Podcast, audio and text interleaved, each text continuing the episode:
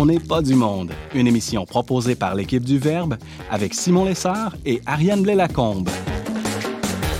Cette semaine, à l'émission, Emmanuel Lamontagne célèbre l'anniversaire de Johnny Cash. Ariane Beauferré cherche le bien des enfants transgenres et Sylvain Aubé répond à nos questions sur les recours collectifs. Bref, on n'est pas du monde.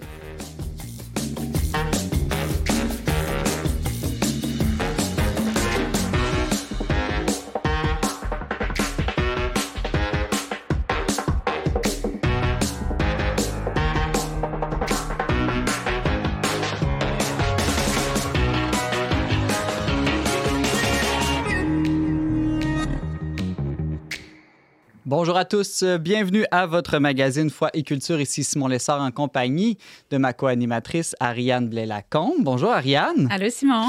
Alors là, on est un peu dans le début de carême. Ariane, j'imagine qu'en carême, on jeûne de fête, on fête rien cette semaine, c'est ça? Exactement, c'est plate, il se passe rien. OK, donc tu n'as rien à nous dire, c'est ben ça? non, j'ai quelque chose à vous dire, mais en fait, c'est vrai que c'est un petit peu euh, plate parce qu'il y a quelques jours, on célébrait le triste anniversaire de l'invasion de euh, l'Ukraine par la Russie.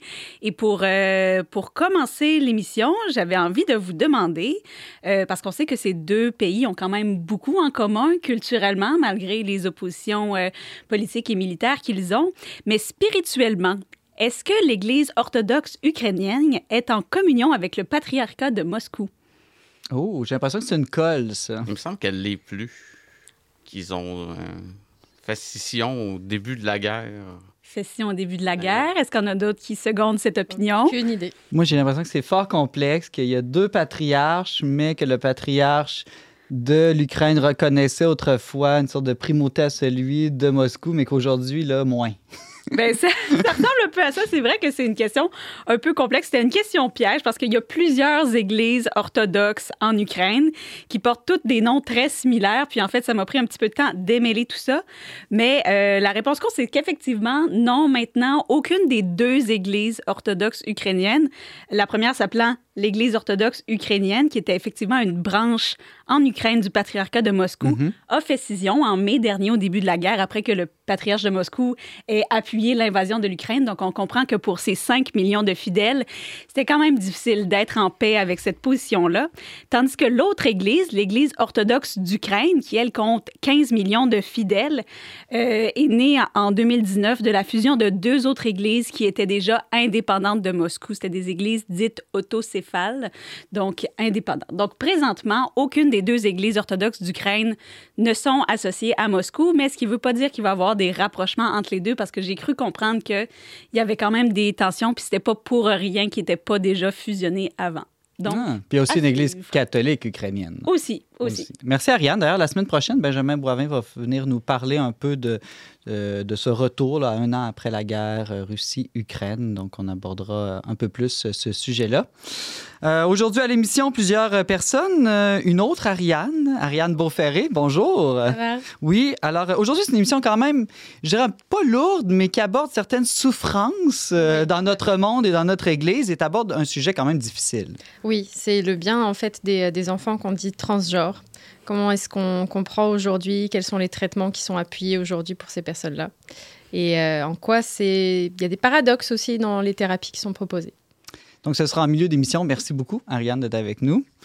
Euh, Sylvain Aubé, toi aussi, un sujet difficile à ta manière. En effet.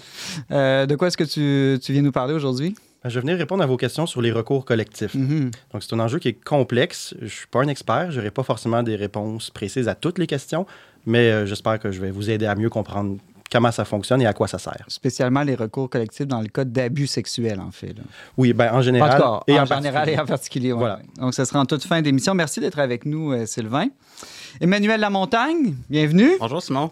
Alors, toi, tu es la note culturelle de l'émission cette semaine. J'ai le sujet léger de la semaine. OK, mais Euh, moi, je léger? veux- Oui, je sais léger. pas. Tu nous Non, parles ben, de Johnny Cash. C'est quand même une âme torturée, non? Oui, mais c'est beaucoup plus léger que, Que les deux autres. de mes collègues. Euh, je pense pas que c'est moi qui va susciter la controverse. Si controverse il y a à avoir après la diffusion euh, de, de nos chroniques cette semaine. Donc c'est ça, je vous parle de Johnny Cash, euh, dont c'était euh, l'anniversaire de naissance hier. Hier, bon, voilà. Donc, on, y va tout de suite avec cette première chronique euh, d'émission, euh, après la, la brève pause.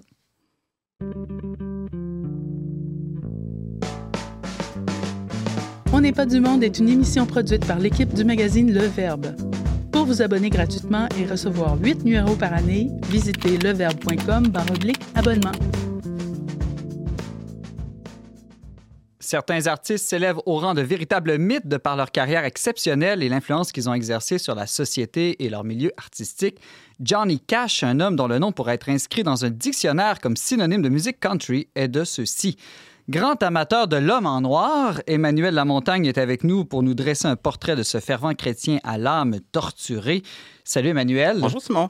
Alors, euh, tu l'as dit euh, tout à l'heure, on célèbre l'anniversaire de naissance, Naissance, de Johnny Cash le exactement. 26 février 1932 à Kingsland. Ouais. C'est une petite ville, je pense, de Ah l'Arkansas aux États-Unis. Exactement. Puis quand même, je peux déjà dire qu'il est décédé le 12 septembre 2003 à 71 ans à Nashville, euh, Ouais. la ville du country La ville- par excellence capitale au du- Tennessee. Capitale du country des- mondial même, là. Pas, pas qu'américaine. Mais... Alors, toi, tu es quand même un fan de Johnny Cash. Ouais, de euh, musique country en général et de Johnny Cash en particulier, qui est un peu une figure qui transcende justement son, son style. Un peu, euh, même si vous aimez pas la musique country, je pense que tout le monde sait un peu qui est Johnny Cash au même titre, que tout le monde va savoir qui- que Wayne Gretzky est un joueur de hockey ou que Hulk Hogan est un lutteur ou bon Elvis Presley. Il y a, il y a- il y a des gens qui transcendent un peu leur euh, euh, le champ d'intérêt propre, disons, qu'on peut avoir par rapport à leur discipline respective. Ça. Euh, Puis j'ai pensé faire cette chronique-là parce que, ben, un, c'était son anniversaire, comme tu disais tout à l'heure hier, mais c'est surtout que ça va être les 20 ans de son décès euh, l'automne euh, l'automne prochain. OK. Euh, donc, c'est un peu l'idée en arrière. Puis, euh, sans, sans- sans vendre mes punchs euh, pour, pour la fin de, de ma chronique, c'est ça.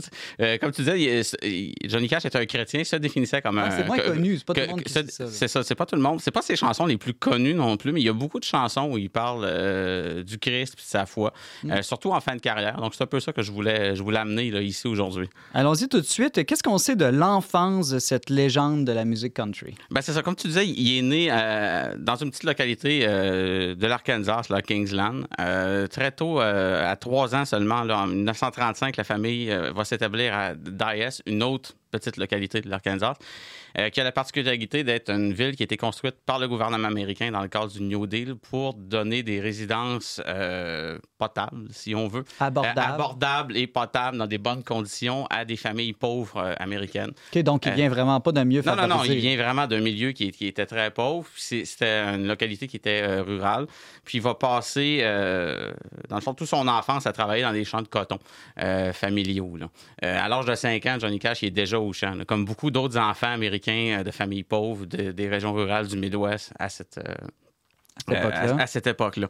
Euh, puis dans, dans son autobiographie, là, Johnny Cash, il, il mentionne beaucoup là, les difficultés économiques euh, de, de- de sa famille. là. puis que tout ça, justement, est à l'origine de son attachement personnel envers les, les classes ouvrières, envers les, les gens qui ont peu de moyens, mais aussi envers les reclus en général de la société.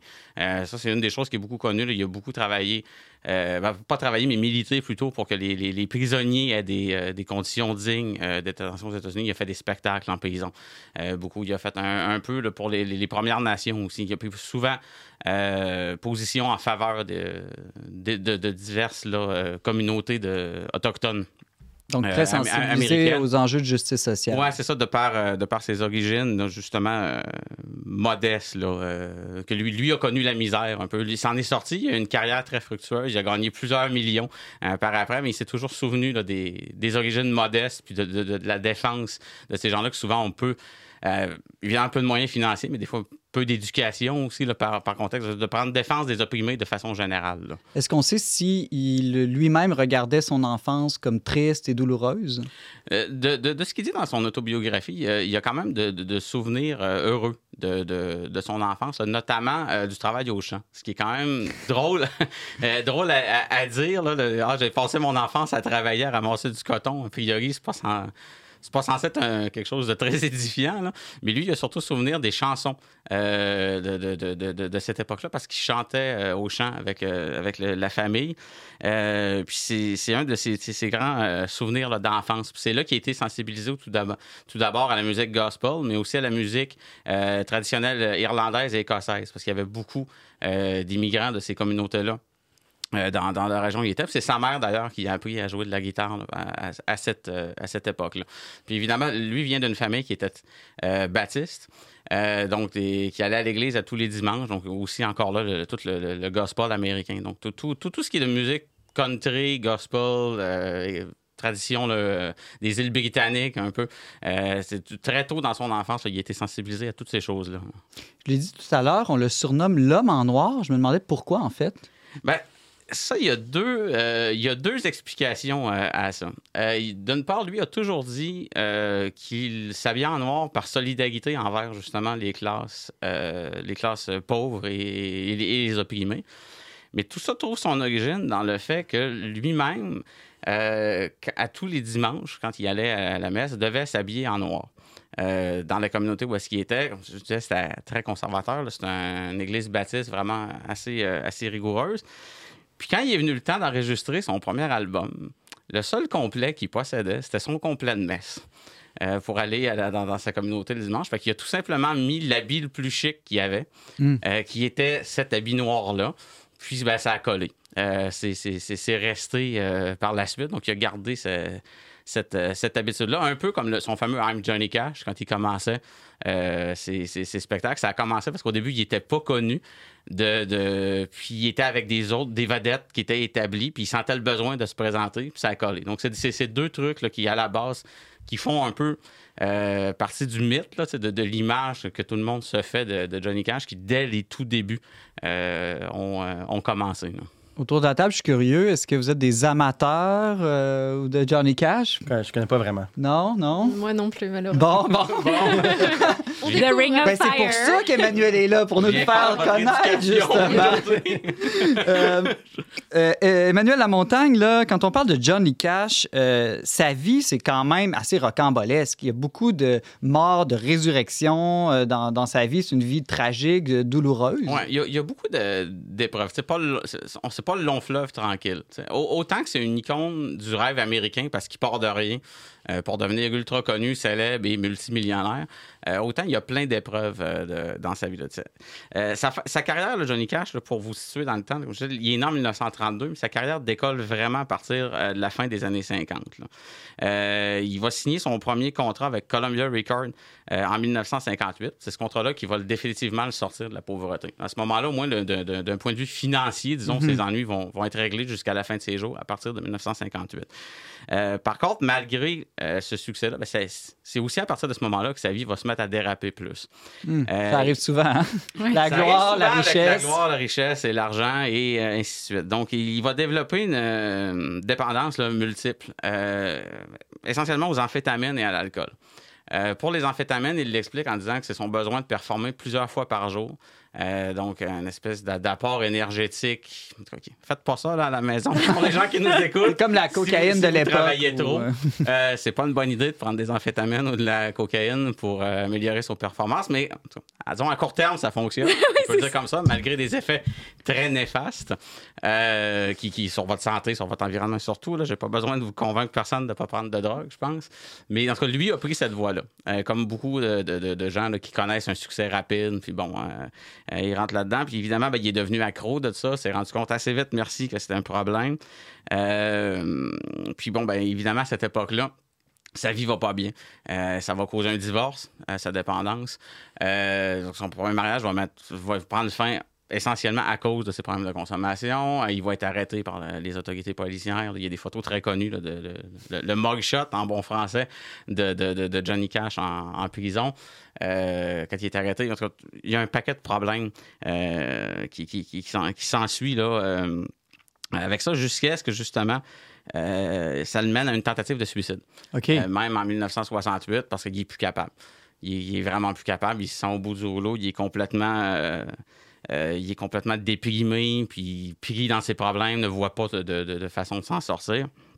Puis il affirme que, encore une fois, dans son autobiographie, Mhm. euh, que c'est- au moment où est-ce qu'il vient pour se, su- se suicider qu'il va renouer avec sa, avec sa foi euh, le plus, parce que c'est avant de commettre le geste qu'il sent le souffle de Dieu. C'est de la façon que lui le, le décrit, qui le pousse à reprendre sa vie en main, justement, de, changer de, direction, de retourner peut-être à des racines plus qu'il avait connues dans son, euh, dans son enfance, quand il, fréquentait l'église avec, euh, avec ses parents. Donc, lui, il a toujours décrit ça comme une seconde naissance. Donc, dans tous les mouvements protestants, le Born Again Christian, là, euh, qui est. là-dessus? euh, Ben, c'est- c'est ça que c'est allais. ça. Ouais, c'est ça. Lui, lui, lui, il l'a toujours décrit euh, de, de, de- Mais ce qu'il raconte, c'est parce qu'il aurait crié vers Dieu dans son désespoir, euh, des choses C'est ça comme qu'il a, ça. qu'il a senti, là, la, la- la présence. là. Et il dit dans une de ses, dans, dans- dans une de ses chansons, là, il en parle de ça. Je vais venir, euh, en fin de chronique, là, je, vais, je vais mentionner quelques-unes des thématiques là, dans les, euh, de ses chansons. Mais ça, c'est une des choses là, euh, qui, qui, qui dit, euh, qui a entendu Dieu lui dire euh, John, John, go do my will. va faire mon.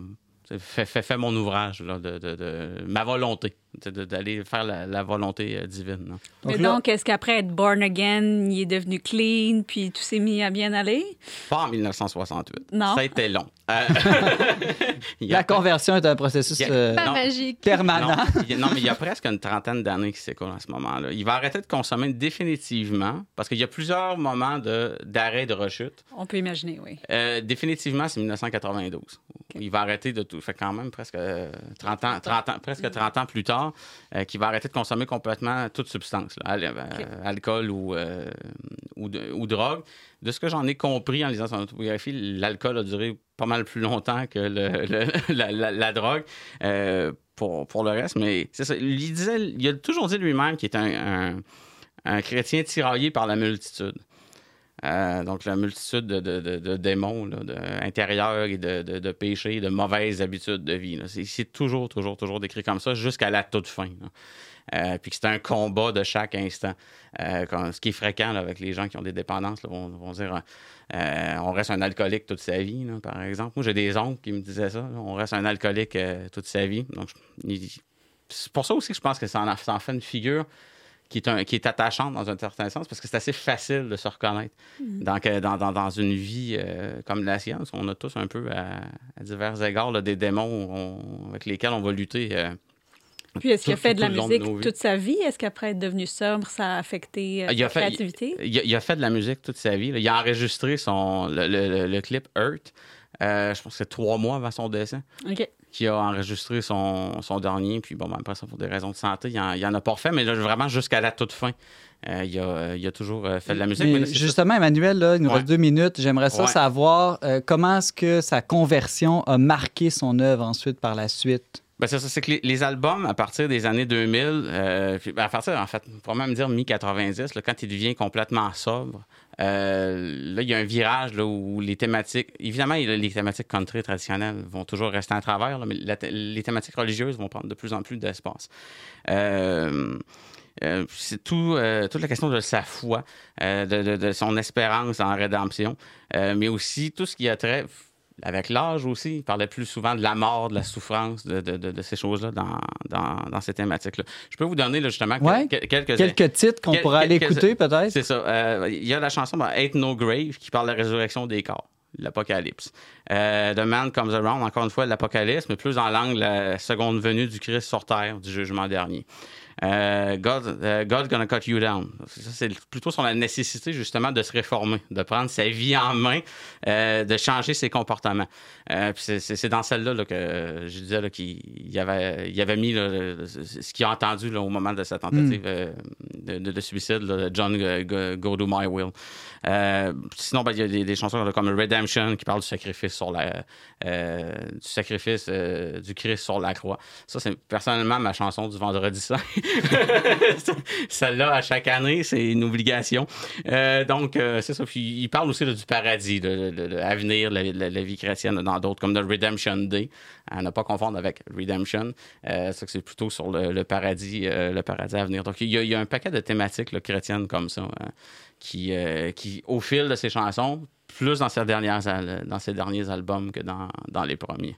En terminant, j'aimerais ça savoir euh, une question plus personnelle. Ouais. Comment est-ce que peut-être il y a eu un impact dans ton propre cheminement ou dans ta vie? Est-ce qu'il y en a un?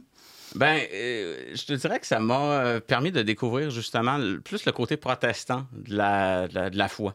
Euh, de, de- de- de- de- justement, de, l'idée de, born again, puis de, de, tout- de, de centrer sur le sacrifice, sur la croix.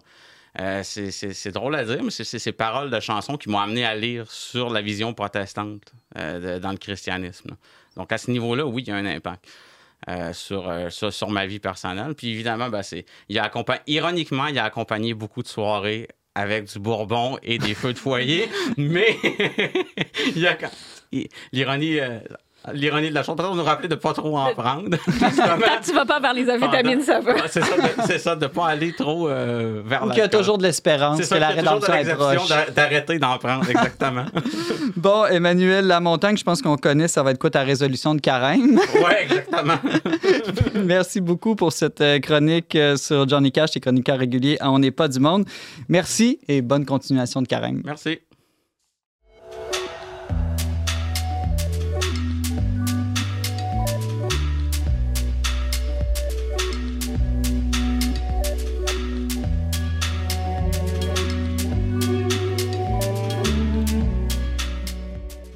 De retour On n'est pas du monde avec Simon Lessard et Ariane Blais-Lacombe. La question trans semble être s'être imposée partout ces dernières années, dans les médias et les hôpitaux, bien sûr, mais aussi dans les écoles. De plus en plus d'enfants et d'adolescents demandent à changer de sexe ou de genre, se voient accorder de plus en plus tôt des thérapies hormonales ou même des opérations chirurgicales. Quel regard pouvons-nous jeter sur ce courant qui cherche à aider les jeunes qui sentent un malaise avec leur identité, Ariane Beauferré est avec nous pour parler de ce sujet délicat. Bonjour Ariane. Bonjour Simon. Alors, euh, j'aimerais ça euh, d'abord que tu nous aides à mieux comprendre là, de quoi est-ce qu'on parle quand on parle de questions trans, de transsexualité ou même transidentité. Oui, parce qu'il y a tout un vocable. Hein. C'est un vocable, euh, un lexique qui se développe depuis 10 à 20 ans. Euh, les mots, les termes les plus récents d'ailleurs datent des dernières années, là, les nouveaux pronoms, euh, les xe, ul, ol qui peuvent exister. Euh, quand une personne se déclare transgenre, en fait, elle déclare que concrètement, elle n'est pas née dans le bon corps, que son genre, son ressenti intérieur ne correspond pas à sa réalité biologique. Donc ça va être par exemple un, petit garçon qui va déclarer à ses parents qu'en fait il est une fille ou une petite fille qui va déclarer à ses parents qu'elle est un petit garçon, tout simplement. Il y a aussi l'aspect de non-binarité. Donc ça, c'est un petit peu plus récent, mais ça découle aussi de la, même théorie du genre, qui est que bah, finalement, on n'est ni un homme ni une femme, on peut être les deux en même temps, on peut être entre les deux, et on serait tous, même chacun d'entre nous autour de la table, sur ce qu'on appelle un continuum de genre. Donc il faut visualiser une ligne avec un extrême masculin, un autre extrême féminin, et on, est tous, on se positionne nous-mêmes soi-même parce que le genre, c'est un ressenti profond, c'est une autodétermination finalement. qu'on on le déclare aux autres ou pas, on peut le garder pour soi, qu'on se trouve quelque part sur ce continuum de genre. Est-ce que c'est extrêmement fréquent, extrêmement rare? Moi, par exemple, si je me fie à mon expérience personnelle, j'ai aucun souvenir quand j'étais au primaire, au secondaire ou même à l'université d'avoir rencontré une seule personne qui se disait trans. Aujourd'hui, on a l'impression qu'on en parle comme si c'était le cas de presque un enfant sur deux. Oui, alors on en parle. J'exagère, évidemment. Évidemment, mais... on en parle parce qu'il y a une augmentation qui est exponentielle. Puis on pourrait même parler quasiment d'épidémie, tellement c'est, ça augmente de façon exponentielle. Il y a encore quelques années, on parle de 10 à 15 ans, parfois 20 ans, ben, il y avait une personne, 5 personnes sur 100 000 à peu près, en moyenne en Occident, qui se déclaraient transgenres, euh, ou à d'autres termes, il y avait le terme transsexuel qu'on utilisait mhm. aussi avant. Donc c'est 0,005% de la population. Aujourd'hui, dans les écoles, euh, parce que les statistiques sont évidemment pas les mêmes quand on regarde au niveau des jeunes, des enfants et des adultes, puis elles sont difficiles à obtenir ces statistiques parce qu'il n'y a pas assez d'études là-dessus en tout cas sur ce sujet, de comprendre euh, pourquoi il y a de l'exponentialité, ça, il n'y a pas d'études là-dessus, euh, on va avoir 1%, euh, 0,5% des élèves au secondaire qui vont se déclarer transgenres. Dans le recensement canadien de 2021, c'est 0,52% des 15 à 34 ans. Donc là, on a énormément augmenté. Sur une école secondaire de 3500 élèves, par exemple, ça représente 15 à 20 élèves. Hmm. Donc c'est plus du tout quelque chose qu'on ne voit plus. Et c'est quelque chose aussi, selon les pays, qui va être différent. Il y a des écoles secondaires aux États-Unis où euh, c'est jusqu'à 10 à 20% des élèves qui se déclarent transgenres ou non-binaires. Donc, c'est plus du tout un phénomène extrêmement marginal comme c'était par le passé. Euh, il, y a eu, y a des reportages d'il y a 20 ans où c'était plus euh, pour montrer des, des, des, vies un peu différentes, mais aujourd'hui, c'est quelque chose d'assez assez commun finalement dans les écoles pour quelqu'un qui est un peu dépassé par tout ça, ou même un adulte envers peut-être ses propres enfants, euh, est-ce que c'est juste Est-ce que, euh, que je... Bon, je vais, je vais le dire comme ça vient, puis tu me corrigeras. Oui. Est-ce que c'est juste comme un caprice d'enfant ou un ado qui cherche à être différent et original? Alors, non. Euh, on, pourrait le voir comme ça parce que ben, on pourrait se dire c'est une mode, c'est une tendance, comme il y a eu des modes vestimentaires, euh, euh, comme euh, par exemple il y a des endroits où il y a des jeunes qui sont plus gothiques ou ce genre de choses. Sauf que dans le cas de la transidentité, de la dysphorie de genre, ce qu'on appelle aussi, euh, ça c'est le terme auparavant qui était une pathologie mais maintenant qui ne l'est plus mais c'est plus le symptôme en fait du jeune et de l'enfant qui va dire ben moi je suis une fille alors que je suis née dans un corps de garçon ben, ça vient avec tout un tas de problèmes, d'autres symptômes de comorbi- comorbidité même dont on peut parler, euh, qui sont par exemple une, faible estime de soi, euh, de la mutilation, euh, des problèmes de troubles alimentaires.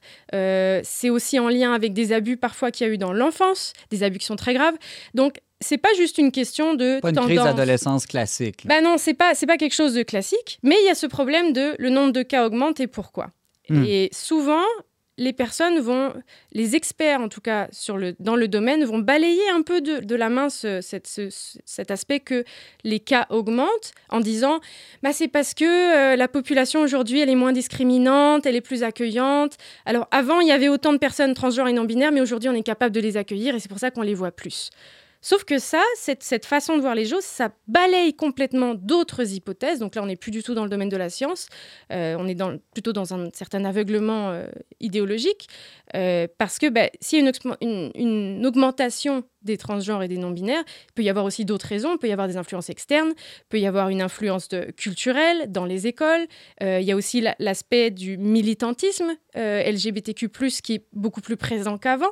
Il y a les vidéos euh, sur Internet. Il y a beaucoup de choses, en fait, qui pourraient expliquer le fait qu'aujourd'hui, bah, les jeunes, peut-être, ont des problèmes identitaires, mais on ne se pose pas énormément de questions à savoir pourquoi, finalement. On accueille ces problèmes identitaires, on essaye d'y répondre, et la seule réponse qui est proposée, en tout cas au Québec, en Amérique du Nord, euh, en France un petit peu aussi, aux Pays-Bas, en Angleterre, euh, donc des pays euh, quand même avec une médecine assez développée, c'est la thérapie transaffirmative. Qu'est-ce que c'est? C'est encore un, un mot euh, plutôt nouveau pour moi. C'est plutôt nouveau, mais le nom est dedans, c'est transaffirmation, c'est l'affirmation de l'identité France, c'est l'affirmation de soi. Mhm. C'est une idéologie finalement, parce que elle se base sur l'idée, et c'est vraiment une idée, c'est même une, une croyance, c'est pas prouvé, que ce que je ressens, c'est la vérité. Ce que je vis maintenant, c'est la vérité.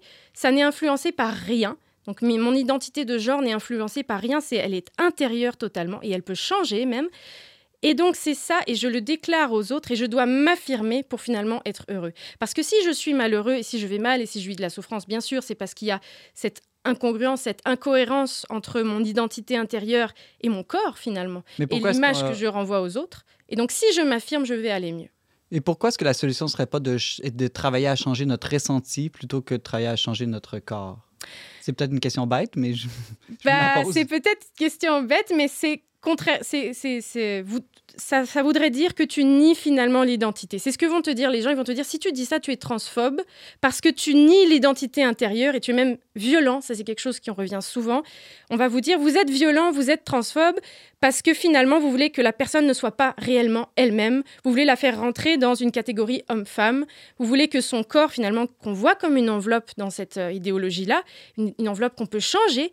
Et même pour les personnes qui sont de genre fluide, pourraient tout à fait, par exemple, prendre des hormones pour ressembler plus à des femmes à une période de à une période de leur vie, puis revenir finalement à euh, une apparence plus masculine par la suite, c'est tout à fait possible. Euh, on va leur dire, ben, il faut pas nier ce ressenti-là. Il ne faut pas non plus le remettre en question jamais. Et donc ça, c'est un deuxième paradoxe qu'on peut voir. On- si on remet rien du tout en question auprès des jeunes, les adultes, c'est un petit peu différent, mais auprès des jeunes, et qu'on est tout le temps dans une perspective de je t'accueille tel que tu es, je t'écoute, je ne te guide pas finalement, je ne suis pas un tuteur pour toi, je ne te remets pas en question, ben, le jeune, il se retrouve face à, OK, je dois choisir, je dois m'auto- m'auto-déterminer finalement. Et je dois déclarer et trouver mon identité. Euh, Ça lui en met beaucoup sur les épaules. un ça en met beaucoup, beaucoup sur les épaules. Il y a un autre exemple qu'on pourrait donner, ça, ça se passe au Québec, mais aussi à plein d'autres endroits. Euh, c'est euh, une activité qui est toujours préparée par des militants LGBT puis des organismes LGBT. C'est pas préparé par l'école. Il y en a une, ça s'appelle la licorne, la licorne du genre. Je crois qu'elle l'appelle même juste la licorne. Et en fait, on demande à des élèves, parfois qui ont juste 12, 13, 14 ans et dont les parents ne sont pas du tout au courant, ça se passe à l'école, euh, on va leur dire, ben voilà, la licorne du genre, en fait, c'est pour pouvoir mieux que tu apprennes à mieux te comprendre toi-même. Et on te pose la question, ben, déjà, dis, quel est le sexe qui t'a été attribué à la naissance euh, on n'attribue pas des sexes, on constate des sexes. Le médecin, la sage-femme, les parents, ils constatent que bah, l'enfant, c'est soit un petit garçon, soit une petite fille, parce qu'on a un corps et c'est ce que nous montre le corps. Mais là, il y a toute cette, modification. On va dire non, c'est un sexe qui t'a été attribué déjà. Donc là, il y a un autre problème scientifique, ça ne fonctionne pas. On te demande c'est quoi ton genre? Qu'est-ce que tu ressens au fond de toi? Es-tu plus un homme, plus une femme, plutôt non binaire C'est quoi ton expression de genre? Donc comment est-ce que tu exprimes Est-ce que finalement tu es un garçon mais qui veut exprimer euh, ta féminité en portant des jupes ou du vernis Je sais pas. On est dans les stéréotypes à fond. Hein. Et aussi, on va te demander ton orientation sexuelle. Donc déjà, des gamins de 12-13 ans. Moi, à, 12-13 ans, j'avais pas de désir sexuel. Hein. Je pouvais pas vous dire euh, je suis hétéro, gay ou n'importe quoi. Et je pense qu'il y a plein d'enfants pour lesquels c'est le cas. Euh, et finalement, donc aussi, quel est ton désir affectif? Parce qu'on sépare l'affectivité du désir sexuel. Donc on mm. pourrait tomber amoureux d'un garçon, mais être attiré sexuellement par les filles ou ce genre de choses. C'est un poids qui est énorme pour les jeunes en fait. Et on leur dit, voilà, tu dois t'explorer. Si tu n'as pas la réponse maintenant, c'est pas grave. Si ta réponse change, c'est pas grave. Mais on leur, en posant la question, finalement, on appelle une réponse forcément. Mm. forcément. Ben mais il me semble il me semble que l'adolescence est déjà une période tellement complexe où on se cherche sur tellement d'aspects de rajouter toutes ces questions-là que, comme tu disais, jeune enfant, jeune ado, on se pose pas nécessairement. Il me semble que ça doit être incroyablement stressant de te dire, là, il faut que... Puis en fait, on a beau dire, tu peux prendre le temps, tout ça, j'imagine que c'est dur de dire, je sais pas. Oui, c'est pas une réponse parce que dire je sais pas, finalement, c'est... Être non-binaire je sais peut-être. par défaut. Dire je ne sais pas, c'est finalement, ça veut dire, ok, est-ce que finalement je ne comprends pas ce que je ressens à l'intérieur de moi Et le je sais pas n'existe plus. Et ça, c'est autre, un autre paradoxe de cette idéologie, c'est que finalement, en voulant libérer des enfants, des jeunes et des adultes de stéréotypes hommes et femmes, on leur impose tout un tas d'autres stéréotypes, mhm. plein d'autres en fait. Parce qu'il faut absolument, pour pouvoir être bien, et si je ressens quelque chose qui est plus féminin, bah, ça veut dire peut-être que je suis une fille. Si je ressens quelque chose qui d'habitude est, plus attribué aux garçons, peut-être que ça veut dire que je suis un garçon en fait. Et on oublie de dire que bah, ce ressenti, il a une réponse par rapport à notre environnement. Euh, notre ressenti intérieur, il se construit aussi avec ce qui nous entoure. Il n'est est pas inné, il sort pas de nulle part en fait. Donc, euh, puis des paradoxes, il y en a encore d'autres. Mais l'un des plus gros problèmes de, de cette idéologie transaffirmative, c'est aussi que ben, les enfants et les jeunes, parce qu'un enfant, en fait, ce qui va se passer, c'est que quand euh, on va l'amener dans une clinique euh, transaffirmative, on va lui dire, ben, finalement, tu peux être toi, on va faire une transition sociale, tu vas te choisir un nouveau prénom, on va changer tes pronoms. Donc si c'est une petite fille, ben, il va peut-être choisir un prénom de garçon, euh, on va l'appeler il, on va faire la transition à l'école, on va faire euh, une, euh, une transition en fait auprès de la garderie, des activités sociales, il va changer ses habits, on va mettre un drapeau de trans dans sa chambre, on va l'inviter à des activités, il va y avoir des panels à l'école pour expliquer finalement que cet enfant, ben, il vit des choses différentes et qu'il faut l'accueillir. Donc une, une attention qui est énorme sur cet enfant.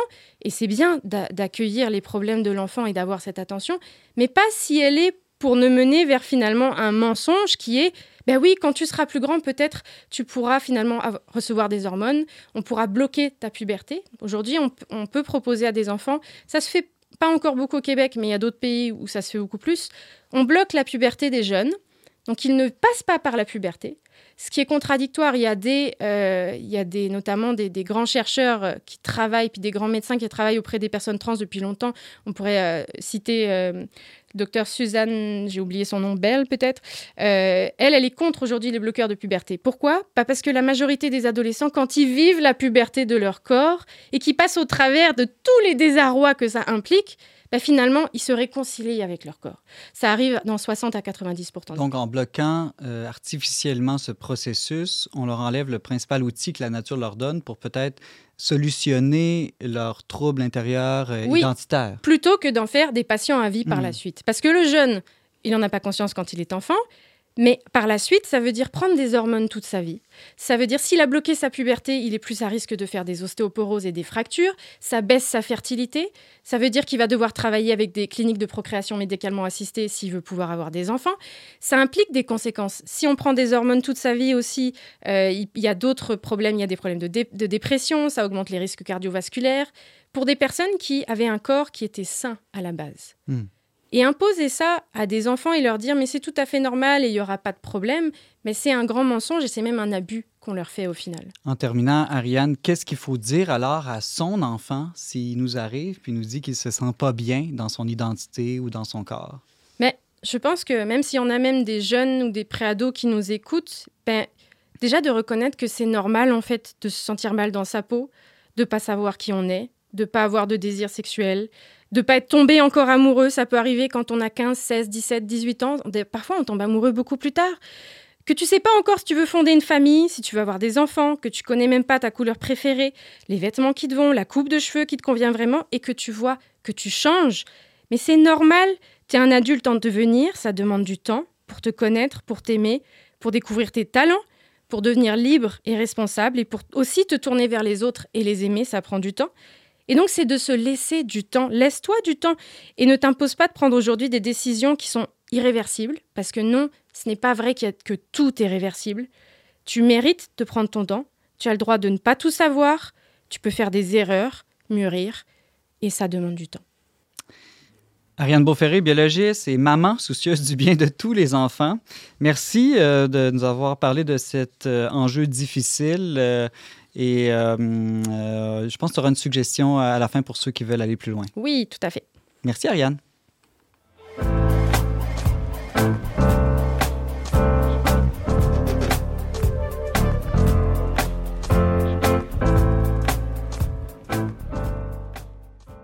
L'actualité ecclésiale québécoise est douloureusement marquée ces dernières années par une pléthore de recours collectifs contre les diocèses ou instituts religieux pour abus à caractère sexuel.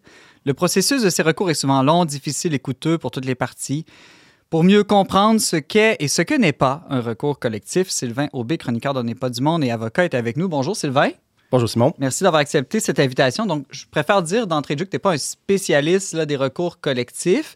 Tu es quand même un avocat spécialiste en, droit de la famille. Je trouve que tu es un bon pédagogue. C'est pour ça que je t'ai invité pour parler de, ça à l'émission.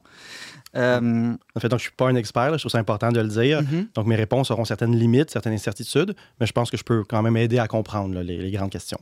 Mais allons-y tout de suite. Euh, c'est quoi un recours collectif? En quoi est-ce que c'est différent, mettons, d'une poursuite au criminel ou individuel ou au civil? Puis pourquoi est-ce que ça, c'est utile dans notre société que ça existe des recours collectifs? En fait, un recours collectif, c'est d'abord et avant tout un véhicule d'accès à la justice. Hmm. C'est un recours donc qui représente les intérêts d'un groupe de personnes qui peut être plus ou moins grand, mais qui probablement aurait des difficultés à chacun exercer un recours individuel. Donc le recours collectif fait en sorte que plusieurs personnes auront accès à une compensation auquel elles n'auraient pas eu accès si elles avaient dû faire des, démarche individuelle. Parce que moi, j'ai pas nécessairement l'argent pour poursuivre une multinationale, par exemple. L'argent, c'est la principale raison, mais aussi toutes les questions d'organisation. C'est beaucoup de stress, c'est beaucoup de soucis, un recours judiciaire.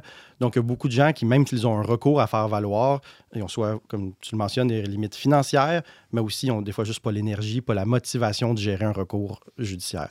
Donc, le recours collectif leur donne accès à la justice. Est-ce que c'est aussi avantageux pour l'État d'éviter d'avoir, euh, mettons, un million de clients de Volkswagen qui font un million de procès parce qu'ils ont tous acheté la même voiture? Absolument. Et souvent, c'est que la même question va se poser, les mêmes questions juridiques peuvent se poser dans des dizaines, voire des centaines de procès ce qui coûterait des fortunes à la société là, de, donc financer ces recours-là. Alors oui, c'est une économie pour la société aussi là, de fonctionner par un recours collectif. Ariane? Oui, bien, ça suppose, euh, j'imagine, un accusé commun, puis des accusations communes aussi. À quel point est-ce qu'il faut que ça soit similaire ou est-ce qu'on peut admettre une certaine euh, variété là, dans les accusations? Il faut qu'il y ait une faute commune. C'est un des critères. Il faut vraiment qu'il y ait une faute commune qui implique tous les recours. Donc, tous les recours n'ont pas à être identiques. Il peut y avoir des recours assez différents les uns des autres sur certains critères, mais voilà, il faut qu'il y ait une faute commune qui rend le recours collectif avantageux. Euh, corrige-moi si je me trompe, mais autrefois, les recours, c'était surtout par rapport à des objets. Je donnais l'exemple de Volkswagen euh, tout à l'heure. Puis là, depuis quelques années, on voit que c'est utilisé dans des cas d'abus sexuels. J'ai lu dans, dans, certains journaux euh, des critiques qui disaient ben ça n'a pas été pensé pour des cas d'abus sexuels et ça, ça crée peut-être des nouvelles formes d'incohérence ou d'injustice. En fait, ça peut impliquer certaines difficultés, là, certains mm -hmm. désavantages. Euh, par exemple, c'est que certaines victimes pourraient vouloir plus qu'une compensation, qu'une compensation, voudraient vouloir une reconnaissance. Donc, euh, les autorités judiciaires reconnaissent qu'elles ont subi un abus et que c'est bien parce que moi, en tant que personne, j'ai subi un abus de telle personne que je reçois une compensation. Et cette reconnaissance-là, souvent, euh, elle n'est pas obtenue à travers un recours collectif. Le recours collectif, sa priorité, c'est que les victimes, un plus grand nombre de victimes possible, obtiennent compensation. Mais l'inconvénient, c'est que ça va comme je mentionne, l'abus spécifique là, de dire telle personne a abusé telle personne. Souvent, ça va être sera, perdu dans la masse. Ce ne sera pas euh, publiquement établi. Mm. Donc, ça peut euh, faire partie des discussions, ça peut être mis en preuve dans certains contextes durant des audiences devant le tribunal, mais comme je le mentionne, c'est souvent pas établi aussi clairement que ne le ferait un recours individuel. Oui, Emmanuel. Question est-ce que c'est obligatoirement un recours envers une organisation Ça peut être un recours contre une personne? Ça peut être une personne. Là, être une personne un individu aussi. peut être ciblé par un recours collectif. OK. J'aimerais aussi mieux comprendre la différence entre le criminel. Est-ce que quelqu'un qui est reconnu coupable au criminel est automatiquement coupable euh, dans un recours collectif ou vice-versa? Est-ce qu'un innocent au criminel pourrait être coupable dans un recours collectif? C'est deux notions bien différentes. Là. Donc, une poursuite criminelle et un, un recours civil ça n'a pas les mêmes objectifs, ça n'a pas les mêmes critères, c'est pas les mêmes notions qui sont en jeu. Je vais vous le dire en une phrase pour chacun. Donc, dans un recours civil, on veut établir qu'une personne a commis une faute et donc qu'elle est responsable d'un dommage qu'elle doit compenser. Alors qu'une poursuite criminelle, on veut établir qu'une personne est coupable d'un crime et on va la punir pour le crime qu'elle a commis. Et le fardeau de la preuve pas la même. En droit criminel, on le connaît, on le voit dans les films, c'est hors de doute raisonnable. Donc, c'est un mm. fardeau de preuve qui est très élevé. Dès qu'il y a un doute raisonnable, l'accusé est déclaré non coupable. Donc, même s'il est probablement coupable, si on le considère, voilà, s'il y a un doute raisonnable, on va le déclarer non coupable. Alors qu'en droit civil, le fardeau de la preuve est beaucoup plus bas, c'est la prépondérance des probabilités. Donc, si on pense qu'une personne a probablement commis la faute, elle sera responsable de compenser le dommage. Et aussi, euh, au criminel, la victime ne touche pas nécessairement de l'argent, même si la personne est reconnue coupable. En fait, dans le cadre des procédures au criminel, elle n'en touche pas. Donc, il y a l'IVAC, il, il, peut y avoir des compensations avec des organismes publics, mais le procès criminel en tant que tel n'a pas pour objectif de compenser la victime. Hmm.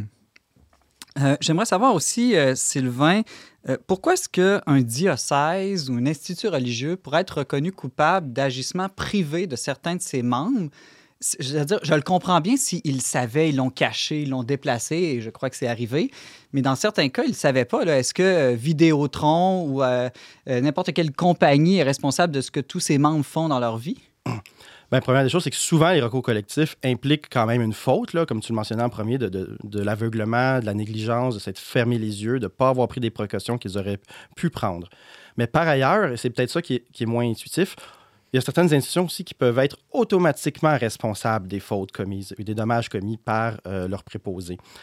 Pour comprendre cette logique-là, là, je pourrais donner quelques exemples. Donc, si mon enfant de 10 ans fait du vandalisme à l'école, j'en serai responsable. Même, Même si, si, toi, tu n'as fait aucun crime et tu es contre ça, en fait. Exact. Même chose avec nos animaux. Là. Si mon chien me, me, glisse des mains, va attaquer une personne, la blesse, je suis responsable des blessures, même si moi, en tant que personne, j'ai commis aucune faute. Donc, il y a quand même le principe qu'on peut être responsable. Certaines institutions aussi peuvent être responsables, même en l'absence de faute. Donc là, euh, dans les cas des recours collectifs, c'est souvent une question de dire qu'il faut avoir commis la faute dans le cadre de, nos fonctions. Euh, donc, quelles fautes ont été commises dans le cadre des fonctions ou pas? Ça, c'est une question compliquée qui fait partie des débats, à savoir est-ce que les fautes pour lesquelles on fait un recours étaient dans le cadre des fonctions ou c'était vraiment personnel en dehors des fonctions. Euh, si je me trompe, la plupart des recours collectifs en ce moment là, qui ont cours au Québec pour abus sexuels, euh, bon, c'est un long processus. Je pense qu'il n'y en a aucun qui a vraiment encore abouti à ma connaissance, mais la plupart vont vers une entente à l'amiable qu'on appelle. -hmm. Et là, moi, ça me posait plusieurs questions. C'est-à-dire, si une entente à l'amiable est signée, est-ce que ça veut dire que les, euh, il y a une reconnaissance. Bon, là, tu nous as dit que ce n'est pas de la culpabilité, mais est-ce qu'il y a comme une certaine reconnaissance que quand même les abus ont été commis? Est-ce que ça veut dire que les, les prêtres religieux, religieuses, dans, dans, bon, dans le cas de ce qui touche l'Église, pourraient euh, ira en prison? Ou est-ce qu'il pourrait plus jamais exercer? Est-ce qu'on va le savoir? Qui... Tu vois le genre de questions que je me pose? Bien, je vais commencer par euh, corriger là, que lorsqu'il y a une entente, le recours, il est abouti. C'est un aboutissement d'un recours qu'il y a une entente. Par ailleurs, est-ce qu'il y a eu des procès? Euh, j'ai cherché, je n'ai pas trouvé, mais je suis pas certain. Est-ce qu'il y a eu des procès pour des recours collectifs pour abus sexuels? Donc, je n'ai pas réussi à trouver une réponse à cette question-là. mais le contenu d'une entente, ça, on en a plusieurs exemples, est très variable. Ça dépend de ce sur quoi on s'est entendu. Donc, il peut y avoir des cas où, effectivement, on reconnaît que certaines personnes ont commis les fautes euh, dont, euh, pour lesquelles il y a un recours ou que certaines ne les ont pas commis. Donc, que certaines personnes ont été victimes ou que certaines d'autres ne l'ont pas été. Euh, il peut y avoir toutes sortes de démarches en dehors de la compensation. Il peut y avoir des reconnaissances publiques, des excuses, des démarches de réparation. Un exemple intéressant, c'est les Forces armées canadiennes qui ont récemment fait une entente là, pour mhm. euh, à peu près 20 000 personnes qui auraient subi des abus sexuels. Donc, il y a eu des compensations là, euh, pour plus de 18 000 personnes ont reçu des compensations dans ce contexte-là. Mais il y a aussi une démarche réparatrice où les victimes font des rencontres personnelles avec des hauts placés des Forces armées pour leur témoigner de leur expérience, de leur souffrance, pour que les responsables des forces armées soient personnellement confrontés à ça. Et conscientisés aussi, peut-être? Conscientisés, voilà, qu'ils puissent être plus personnellement touchés, là, que ce n'est pas juste de signer un chèque et de passer à d'autres choses. Donc ça, ça faisait partie de l'entente. Alors, quel sera le résultat de l'entente? Quel impact ça aura pour les différentes personnes en jeu? Ça dépend. C'est du cas par cas. Ça varie du contenu de Ça dépend du contenu de l'entente. Euh, mais dans tous les cas, ça n'a pas d'implication criminelle. Donc, euh, une responsabilité civile ne peut jamais automatiquement entraîner une culpabilité criminelle. Mais en général, une entente à l'amiable, c'est pas privé? Est-ce que ça peut être public ou c'est laissé à la discrétion euh, des parties? Enfin, en soi, c'est privé, mais le contenu de l'entente privée peut impliquer des démarches publiques. Par exemple, toi et moi, on signe un contrat. Le contrat en tant que tel est privé, mais dans le contrat, tu vas me dire, Sylvain, tu vas déclarer publiquement que je t'ai fait du mal et que tu le regrettes. Mm-hmm. Donc, c'est un peu cette logique-là. Il peut y avoir des, des engagements publics qui sont contenus dans l'entente à l'amiable. Moi, spontanément, je pense que la très grande majorité des, gens qui entrent dans ces recours-là ont vraiment subi des, graves dommages. Ils ne s'amusent pas à mentir, mais mettons que quelqu'un essaierait de, juste pour avoir de l'argent, d'entrer dans le recours. Est-ce qu'il y a un mécanisme pour s'assurer que quelqu'un n'a pas gratuitement accusé quelqu'un qui est décédé, par exemple? Ou euh, mhm. est-ce que c'est comme, non, en gros, tout le monde est reconnu comme coupable ou il n'y a que du cas par cas qui est fait? En fait, jamais personne reçoit une somme d'argent de façon automatique. Ça serait trop facile et il y a des mécanismes pour prévenir ça. Justement, celui des Forces armées canadiennes, en fait, moi, j'étais assez étonné de découvrir ce mécanisme-là. C'est qu'il y a une somme d'argent qui a été euh, attribuée pour compenser les victimes. Donc, il y a un fonds qui a été constitué. Et là, il y a un administrateur qui a été nommé pour distribuer les sommes qui sont dans le fonds. Alors, il fallait que les victimes transmettent leur dossier à l'administrateur avec les preuves à l'appui mhm. pour justifier qu'elles ont réellement subi des abus par les forces armées. Et là, si on va sur le site du recours, euh, c'est documenté avec des chiffres précis. Comme je disais, je pense qu'il y a un peu plus de 20 000 personnes qui ont demandé une compensation et un peu plus de 18 000 qui en ont reçu. Donc, à peu près 2000 personnes. 5 peut-être. Mm, c'est ça qui, ont, qui, eux, pour des raisons que j'ignore, ça, c'est pas public, mais n'ont pas reçu compensation en l'ayant demandé. Donc, oui, certainement, là, il y, a un, tri, là, il y a un filtre pour vérifier que les gens qui reçoivent compensation avaient subi un abus. OK. Puis à l'inverse, euh, si jamais une personne était accusée à tort dans un grand recours, est-ce qu'il y a une manière que cette personne-là, sa réputation puisse être sauvée? Parce que souvent, aujourd'hui, c'est tout l'enjeu des médias, dès qu'on a annoncé dans les médias que tu étais accusé, peut-être pas coupable, mais accusé, ta réputation est salie. Oui, puis moi, je, normalement, dans les recours en tant que tel, il n'y aura pas de, disculpation, d'une déclaration publique pour dire telle ou telle personne a rien fait. ce serait possible, encore une fois, mais je n'ai pas vu ça dans les exemples que, j'ai examinés. Je pense que la solution à ce problème-là, ce serait une sorte de pédagogie juridique, de dire que le, fait qu'il y ait des allégations dans un recours collectif qu'une personne aurait commis des fautes, ça prouve rien. C'est le début d'une démarche qui peut mener à des démonstrations, mais les noms qui circulent comme ça, il n'y a, rien de prouvé à cette étape-là de la démarche. Ça pose la question du rôle des médias, qui n'est pas la même chose que le rôle de la, justice. Nous, souvent, qui ne connaissons pas ça, on a seulement accès, disons, à ce que les médias rapportent. Euh, puis, euh, tu m'as déjà dit que souvent, c'est pas tout à fait juste, ça peut être amplifié, exagéré, et qu'il faudrait davantage aller lire vraiment les jugements, parce que des fois, on va penser Ah oui, lui, c'est un abuseur sexuel, mais c'est pas tout à fait ça. Lui, c'est un autre, c'est d'autres termes, c'est d'autres choses. euh. Oui, puis ça va dans les deux sens, là, parce que parfois aussi, quand on va dire Ah, il a été déclaré non coupable, il était innocent, Mhm. c'est pas si simple que ça. Le juge avait peut-être juste un doute Il n'a raisonnable pas dit il a rien fait, il a juste dit j'ai pas une- un fardeau de preuves assez grand. pour le condamner. Voilà, fait que ça peut aller dans les deux sens, là, de, que Mhm. c'était pire ou moins pire que l'impression qu'on peut avoir. Moi, ça m'est souvent arrivé qu'un jugement soit décrit par un article dans un média.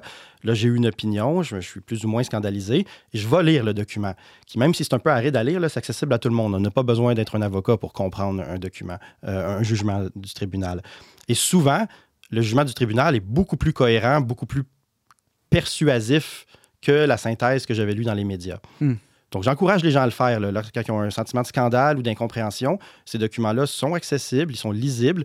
Procès. c'est- aride lire. Parce qu'avec les, les, les ententes à l'amiable, il n'y a pas nécessairement un Oui, document. oui, je parle des décisions judiciaires. en OK. effet.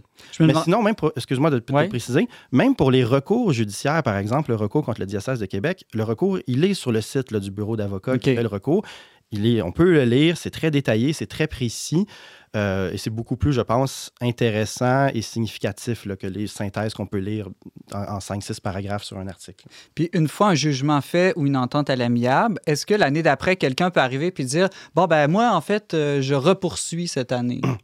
En fait, un recours collectif, ça, recourt- ça- ça- ça recoupe tous les recours qui auraient pu être faits durant une période donnée. Donc, tous les gens qui ont subi des abus durant la période prévue euh, sont inclus dans le recours collectif, qu'ils le veulent ou non et qu'ils le sachent ou non. D'ailleurs, ça, c'est un problème du recours collectif, que certaines victimes peuvent avoir subi des abus, mais pas avoir vu passer le recours collectif. Il est trop tard, ils pourront Ils plus jamais en faire. Exact. Oui, ils se sentaient pas prêts, ils étaient encore trop blessés peut-être une par le possibilité crime. aussi. C'est une possibilité aussi. C'est pour ça que j'ai lu d'ailleurs certains articles euh, rédigés par des gens qui, défendent les victimes, qui veulent que les victimes soient bien compensées, déplorer cet effet négatif-là des recours collectifs. Moi, je pense que le recours collectif, c'est une bonne chose. C'est nécessaire pour assurer un accès à la justice du plus grand nombre de victimes, mais c'est pas évidemment que des bienfaits. Et ça, c'est un aspect négatif, en effet, que le recours collectif, en effet, il fait disparaître le droit au recours de tout le monde qui a subi des abus durant la période visée. Il y a une exception, là, on peut se retirer du recours, mais là, il faut faire remplir un formulaire, il faut être au Faut courant. être très au courant. Encore une fois, c'est pas tout le monde là, qui a ce réflexe-là. En terminant, Sylvain, qu'est-ce qu'on peut souhaiter de mieux là, pour que la vérité et la justice l'emportent dans les recours, euh, ou en tout cas dans, dans toute cette chose qui semble tellement complexe et lourde et longue à porter?